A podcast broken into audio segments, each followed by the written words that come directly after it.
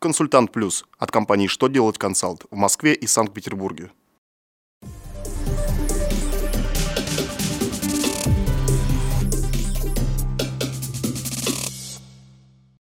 Добрый день! Для вас работает служба информации телеканала «Что делать ТВ» в студии Алексей Шардуба.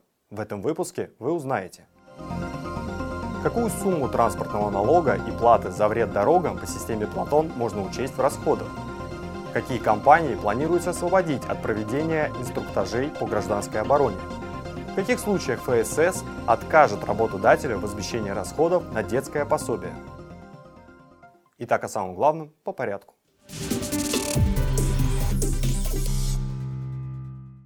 Федеральная налоговая служба направила для использования в работе налоговыми органами разъяснения Минфина России, касающиеся вопросов учета в расходах суммы транспортного налога и платы за вред дорогам по системе Платон.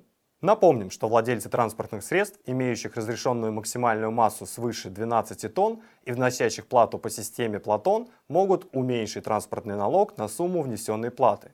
Финансовое ведомство указало, что в расходы включается начисленный транспортный налог, при этом под начисленным налогом следует понимать налог, подлежащий уплате в бюджет, отраженный в декларации.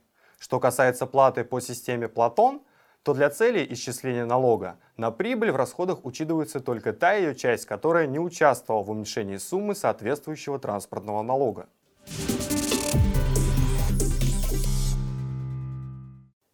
МЧС России подготовила проект постановления правительства, освобождающий большинство компаний от обязанностей по гражданской обороне.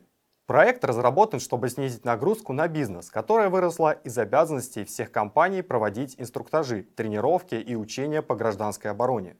Если проект будет принят, обязанности по гражданской обороне будут возлагаться только на компании, отнесенные к категориям особой важности, а также к первой и второй.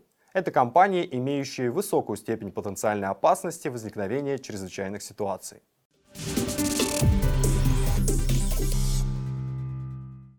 Соцстрах не возместит работодателям расходы на детские пособия, если рабочий день родителя был сокращен слишком мало. Допускается, что сотрудник в декретном отпуске может работать неполный день и получать детское пособие – но в случае, если его рабочий день сократили на незначительное время, работодателю возмещение расходов на пособие будет отказано. В одном из таких случаев было установлено, что неполный рабочий день сотрудника был меньше положенных 8 часов всего на несколько минут. Фонд признал это злоупотребление правом и посчитал расходы компании на выплату пособия безосновательными. Суд установил, что при сокращении рабочего дня на слишком незначительное время речь идет не о пособии, а о дополнительном обеспечении, а оно работодателю не возмещается.